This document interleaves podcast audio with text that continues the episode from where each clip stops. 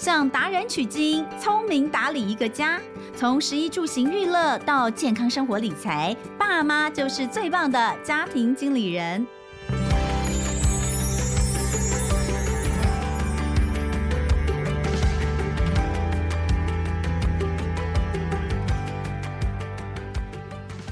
本集节目由中华电信赞助播出。网络暗藏许多陷阱，随时都要担心小孩误闯禁地。你的小孩上网环境安全吗？当孩子三更半夜还在网络世界流连忘返，沉迷于线上游戏，到底该怎么办呢？中华电信推出 HiNet 上网时间管理和色情守门员，协助爸妈安排孩子上网时间以及过滤不良网站，打造儿童安心上网环境。孩子健康上网由中华电信把关，申办超简单，心动的爸爸妈妈欢迎点击节目资讯中的免费体验申请链接，就可以马上体验喽。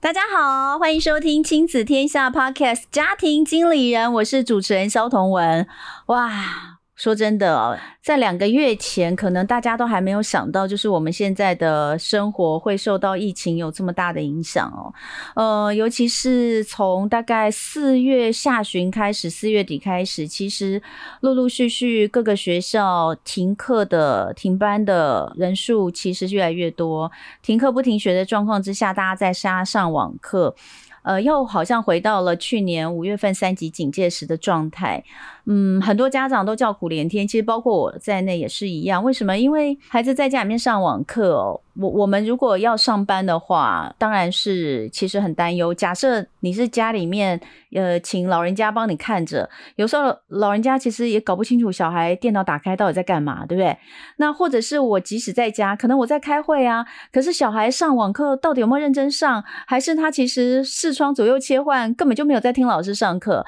所以从开始上网课之后，有好多好多好多家长的这个叫苦连天呐、每天在群组面都互相取暖。所以有关于孩子网络使用这件事情，以前本来就是一个议题，通常议题就在讨论，哎呀，怎么样让他们不要沉迷网络啊？怎么样不要过度使用啊？但我觉得，其实以现在目前看起来，当网络已经变成他们的必须，也一定会使用到，尤其他在正向的时候，它是一个学习这么好的东西的时候，我们应该是要引导。怎么样正确使用才对哦？所以呃，我觉得今天在这个时候来聊这个话题，实在非常非常的棒。我们今天要来聊的就是如何来让这群网络数位原住民啊，什么是数位原住民？就是我们的孩子出生，他就是住在数位里面的原住民，好好的来正确的。使用网络，我觉得这个是每一个现代家庭都需要知道的哦。那今天邀请到的这位呢，他就是呃，在这方面真的是专家中的专家。因为呢，不管在哪里，只要是聊到有关于呃孩子使用网络，大概都会看到有这位讲者。所以今天非常开心的请到他来到我们的节目，让我们来呃欢迎志恒心理师陈志恒老师。老师你好。Hello，童文姐好，大家好，我是志恒，智商心理师。好，这个志恒老师哦，这本大作叫做《脱颖而出不迷惘》哦，事实上应该是每个家里面家长都人手一本，已经变成就是呃，我不知道大家到底有没有读完啊，但是摆在那边感觉好像就是一本这个保佑的书的感觉。呃，最近我先问一下，你有没有收到很多家长的痛苦的呐喊声？你有没有，你有没有收到这些呐喊？有，我全都听到了。不管是的，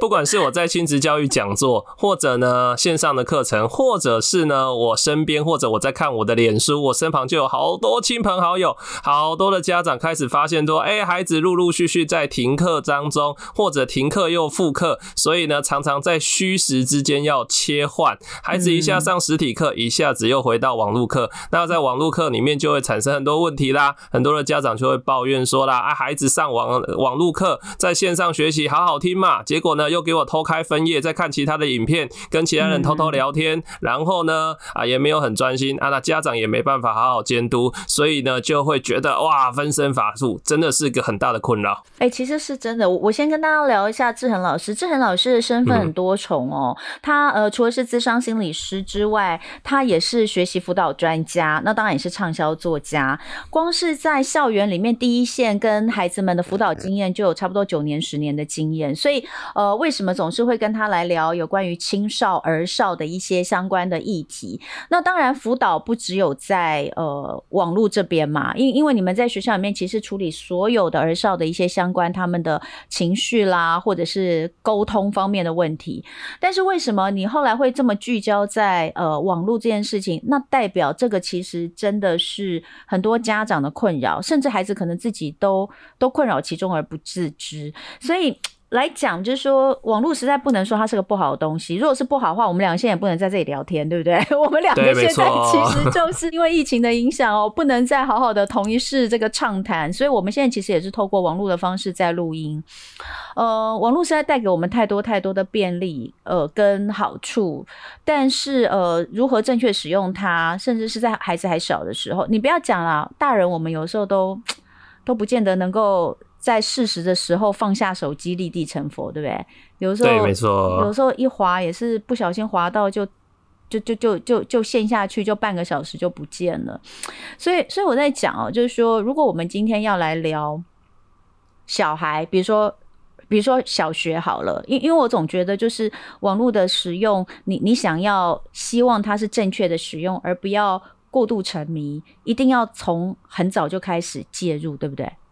对，我非常同意这一点哈，同意你讲的没有错，就是呢，如果呢到了比较青少年或是更成人的阶段哈，或大学了，这个时候他网络使用的一个状态其实都定型了。那我们在孩子呢才还小，在幼儿园或在小学的阶段，我们就引导孩子能够有一个健康战网，而且呢自我控制的能力把它培养出来。那么呢，基本上到后期比较大了之后，孩子可以自主管理，我们就会比较放心。所以在比较早的阶段，在小孩小学阶段或是幼儿园阶段，爸爸妈妈能够在这个部分多费一点功夫，那么其实对未来呢，其实你会比较轻松，也会比较觉得安全的。那通常你会怎么建议开始？比如说，假设我们孩子现在，我们的听众可能有一些家家长，他的孩子还在幼儿园。还小，嗯，那他们都会觉得说，你知道现在就是太多呃用三 C 平板在教养的，嗯、那当然当然有些好东西啦，比如说现在有很多什么幼儿的说故事啦，嗯、或者什么什么 App 啊，游戏的 App，那但是我们也有看到，确实有很多，比如说吃饭就是丢丢丢平板，这个其实呃看在我自己都觉得，因为我自己老大已经十五岁了。女儿，她是从来我们家十五年来，我现在还有个小的六岁，反正我们十五年来是没有用三 C 喂过饭，一顿都没有。很多人都说我很厉害，嗯、一顿都没有，真的是一顿都没有，真的很厉害啊！但是，但是，呃，但也有很多爸爸妈妈说我真的没有办法，所以到底怎么样在这个当中取舍？嗯、我我觉得先从这个幼儿园阶段，我们要怎么样去去看他的这个，你建议啦，什么时候可以让他开始？适度的使用三 C，你会建议在什么年龄？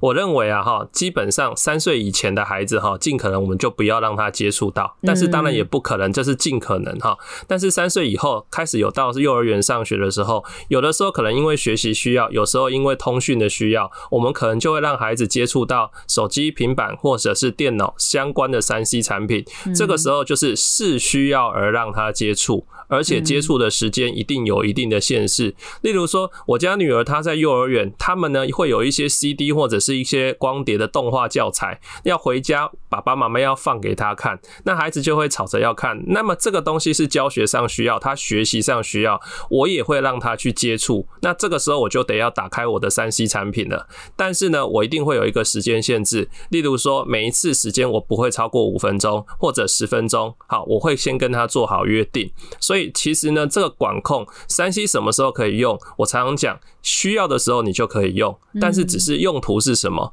用途分两种，一个就是学习上的用途，我们说把三 C 网络当工具；另一个就是娱乐上的用途，把三 C 网络拿来当做打发时间或者消遣娱乐的用途。啊，这样子这两个你区分出来，你就会觉得很清楚了。如果是当工具，那么需要的时候就可以给他用，但是时间当然有一定的限制。那如果是当玩具的话呢，就要好好的跟他约定跟规范。但是你不能都不开放了哈，基本上还是要开放。但最忌讳的就是把三 C 当保姆，就也就是说呢，我爸爸妈妈很忙，然后呢，我就把这些数位工具丢丢给孩子，然后孩子就安静不会来烦我了。爸爸妈妈也在旁边划手机，全家人一片和乐融融，在家里都很开心。那这个是最忌讳的，因为你没有管束的话，那么呢，孩子其实慢慢就会产生他没有办法自我控制的问题了。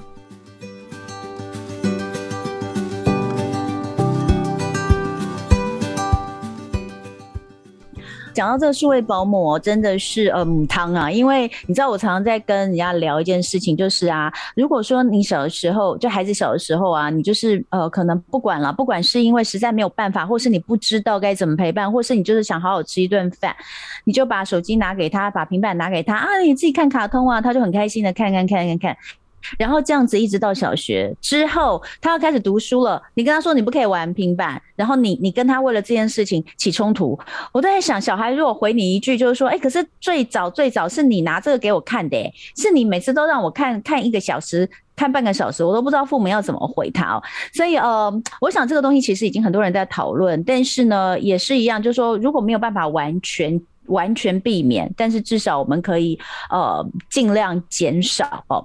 那不过，如果到下一个阶段，比如说像我们现在孩子们在家里面上网课，他在家里面上网课的时候，我可能没有办法时时刻刻盯在旁边。过去其实就已经有很多这样的问题，就是说，比如说孩子他说：“哎，我是因为作业需要啊，所以我要上网查资料。”可你就发现，他可能查资料，真正查资料时间只有十分钟，后面的二十分钟、三十分钟，其实你不知道他在上什么网页。然后当你不小心，有一次看到的时候，你可能会吓死，他怎么在看这个东西？这个是过去很多爸爸妈妈就已经有的这个呃担忧。可是现在在网课全面开始的阶段，我觉得这个东西问题已经变得更加严重。哎，老师到底这个应该要怎么办？我觉得这个分几个阶段哈，如果呢孩子一开始呢，他常常会就是，例如上网课的时候，他分心去看别的内容，或者呢，他明明是要讨论功课，或者是要查资料，可是查着查着就开始呢玩到其他地方去的话，那当然父母发现的话，好赶快制止，跟他好好谈一谈，先用讨论的方式跟他做约定，告诉他说呢，你呢今天如果是查资料，你是坐在用这个用途的话，那么呢查完资料你就必须应该要把网络关掉。电脑关掉了，你上课上网课结束之后，这个学习用途结束了，那你就应该要停止使用三 C。好，先用讲的，先用约定的，然后同时呢，我们也会双管齐下，也就是呢，让孩子知道说。他在三 C 上面不只是拿来学习这么枯燥，他也是可以有一点时间可以作为娱乐用，所以其实每天可以开放给他一些些娱乐用的时间，你让他知道他其实也是可以拿三 C 来娱乐，但是呢，一开始绝对不能多哦，一定是从少少的开始，例如说国小的小朋友，小学一年级，也许每天呢，啊，可以给他十分钟的时间。让他看看影片啊，让他呢可以玩玩小游戏，只要内容是适宜的，基本上都 OK。让他知道他也是可以拿来做娱乐用，于是他呢就可以学习归学习，娱乐归娱乐。那娱乐用的时候，就是要清楚的规范，几点几分到几点几分，时间到我就会要求你一定要下来，你必须遵守约定。那这个遵守约定，我才会继续给你开放这些时间。欸，可是。可是，可是这个是我，我觉得这个当然是一个时间的约定啦。然后什么，还有以及你做完什么事情之后，你才可以呃上网的约定。然后你可以玩什么东西，这个东西也是我告诉你你可以看什么。可是我现在要讲的就是，很多时候是我们不知道他在看什么，欸，诶。对，这就是比较麻烦的问题。啊、就是像你看，你知道，你知道像那个呃小学生，因为我家是六岁的跟十五岁的，我觉得六岁的因为、嗯、呃还好，就是我我其实已经有观察到，他之前在开始上网课的时候，他会他会去打开，比如说里面的 app，那还好我里面都没有什么 app，因为他他没有他自己的装置嘛，所以他用我的平板。那我里面会有什么什么五子棋、下棋，他很爱下棋，他会自己去下棋。就是那我觉得好，这个还好。可是啊，我看到大的孩子，像我女儿是国中嘛，他们其实根本就是就是网页滑来滑去，他根本就是在上网。所以如果说我们没有看到的情况之下，他上一些什么奇怪的网页。我根本不知道啊，而且而且我我之前有我老师一定有听过一些。我先讲我自己的例子，我女儿在小的时候啊，有一次她就是用我的电脑去查学习资料，然后呢。嗯呃，可是因为我的电脑，因为我们现在不是电脑跟手机啊，还有什么，其实都是有相连的嘛。尤其是比如说像我是用 i、嗯、呃，就是 Apple 的系列的，也就是说云端那边都会通。所以我我后来是发现了它就是有上了一个网页，然后这个网页我就觉得，你为什么会去上到这个网页呢？然后这个内容是我觉得有点堪虑的，所以我后来就把他抓来问，我先问他，然后他跟我说没有。我说，你刚刚是不是有没有去看什么别的东西？Oh. 他说没有啊，没有啊。然后我就我就秀出来给他看，然后他就跟我，他就他就吓到，他就跟我说，他说妈妈对不起，他说其实是我在查一个什么东西的时候，他跳出了一个这个东西，那我觉得很好奇，我就点进去看，所以他并不是自己去搜寻，嗯、而是。他跳出来，我们有的时候也会这样嘛，跳出来什么就会点进去看，可是这个东西不见得适合他，所以这个这个这个东西有没有什么办法可以管？其实我觉得最让人担心的是这一点呢、对，所以呢，我们有的时候也没有办法靠着说我们口头跟孩子耳提面命，孩子就不会接触到这些东西。嗯，因为即使他知道这些东西不能碰，嗯，但是呢，在网络上面也会呢主动的跳出很多讯息来吸引他去点选，让他上钩。那里面就有很多诈骗的东西、诱惑的东西，甚至性剥削的东西，这些都是非常让我们很担心。因为确实这样子的问题也层出不穷，所以我们有时候需要一些呢。网络的监控的软体，或者是一些上网健康上网的一个筛选的工具或机制，来帮助我们做管理。因为我们当父母不可能时时刻刻就盯在孩子的旁边看着孩子上网，不可能，不可能。而且孩子越来越大，你盯在他旁边看他上网，他会觉得他很没有隐私，他会觉得自由受限，他会觉得他根本就好像失去人权。我们跟孩子之间好像也没有信任关系的，所以我们可能就会需要。有一套一个呃，用数位科技的方式哈，就是科技时代也用科技的方式来预防这个问题，来帮助孩子做一个筛选。我觉得这样子可能会让我们父母放心一点，也避免孩子接触到一些比较危险的一些内容。这个这个所谓的这个，你刚刚说健康上网啊，这的东西啊，比比如说，比如说有有什么东西现在是我们可以使用？我现在都已经拿起我的手机，想说我要来怎么样做一些设定。我记得呃上一次跟呃志恒老师聊的时候，好像是说其实手机呃，比如说像我的手机里面好像有那种什么什么家庭家庭共同管理的网络的，这个是网络对不对？对，因为大部分我们现在知道的哈，就是呃，我们可以在我们例如说在这个网域之下的好几个载具，我们呢可以呢分别帮他设定电脑的使用时间或网络的使用时间。嗯，那么呢，爸爸妈妈就可以先设定好。那你设定的时候也要跟孩子做规范跟讨论哦。你要告诉他说，我开放给你的时间就是几点到几点。嗯，不然有的孩子哈，他家的网络呢是一天二十四小时都通的，他常常是半夜起来上网的。嗯，啊，那半夜起来你还在你在睡觉啊，那你根本就限制不到他的网络，所以你可以帮他载具做一个时间的设定。嗯，那其实最最简单的设定就是有的像有的电脑呃有的手机或者是平板里面，它也有所谓的荧幕时间设定的功能。嗯，其实呢，你就帮孩子，孩子要上网的时候，你先跟他确定说几点到几点时间是多少，然后你就帮他做这个荧幕时间的设定。时间一到，荧幕就上锁了，要解锁，爸爸妈妈才能够解锁。所以那孩子就会知道说，我是在有限的时间内去上网，嗯，啊，那所以都可以用这些数位的工具，有一些软体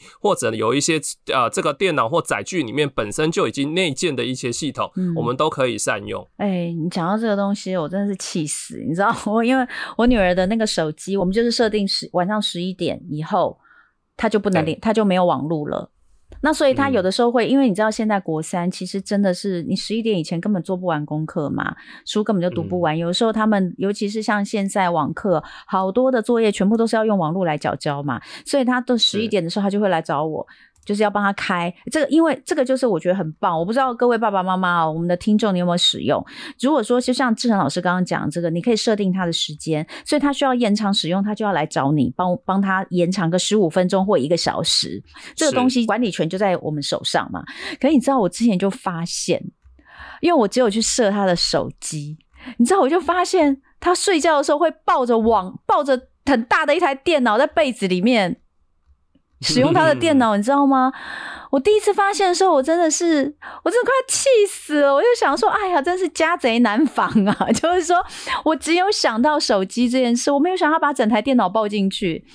所以后来我就跟他讲，我我也没有去设定他那个荧幕的什么，我就跟他说，你以后你的 notebook 只能在你的书桌上，它不可以在被子里面，不可以在床上。所以就是。这个这个有时候就是真的要思考的东西很多。那这个是一个呃，我们刚刚说的呃，比如说你管制的时间啊等等的。可是你刚刚有讲到，比如说内容的部分，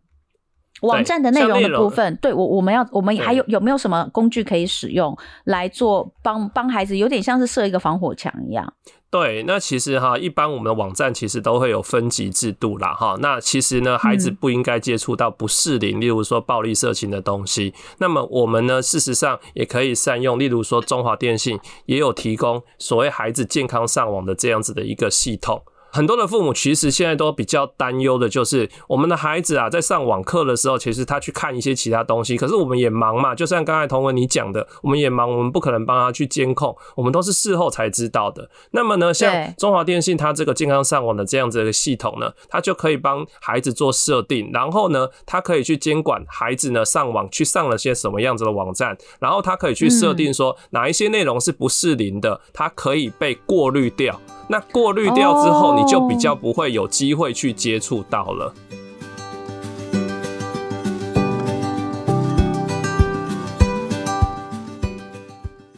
好，那所以其实，呃，志恒老师告诉我们，就是除了说我们自己呃主动的去关心之外，其实还是需要靠一些呃工具来帮忙。现在有些很好用的数位工具哦，那我自己其实都还不是很清楚哦，但是我觉得我应该要花时间去了解一下，尤其是在现在网课这么盛行时代哦，我们应该要赶快，因为就像刚刚前面讲，就是呃，不管任何的这个，你希望他有一些正确的学习的方向，你都是应该要提早。来引导他，包括这些数位工具，我就在想，如果说现在孩子他已经是十几岁的青少年，你现在要去管控他，他不知道会不会让你管控？诶，老师，你觉得现在青少年，如果你现在突然间跟他说，诶，我现在要绑。我要绑你的时间哦，我要限制你的时间哦，或是我要挡你的什么东西？你觉得他们会不会反弹？他肯定翻脸的啊，他肯定跟你争取到底的啊，嗯、甚至呢，他可能会做出很激烈，让你受不了，让你只好妥协的这样子的动作啊。所以，与其在那个时候你才跟他激烈争执，然后到时候呢，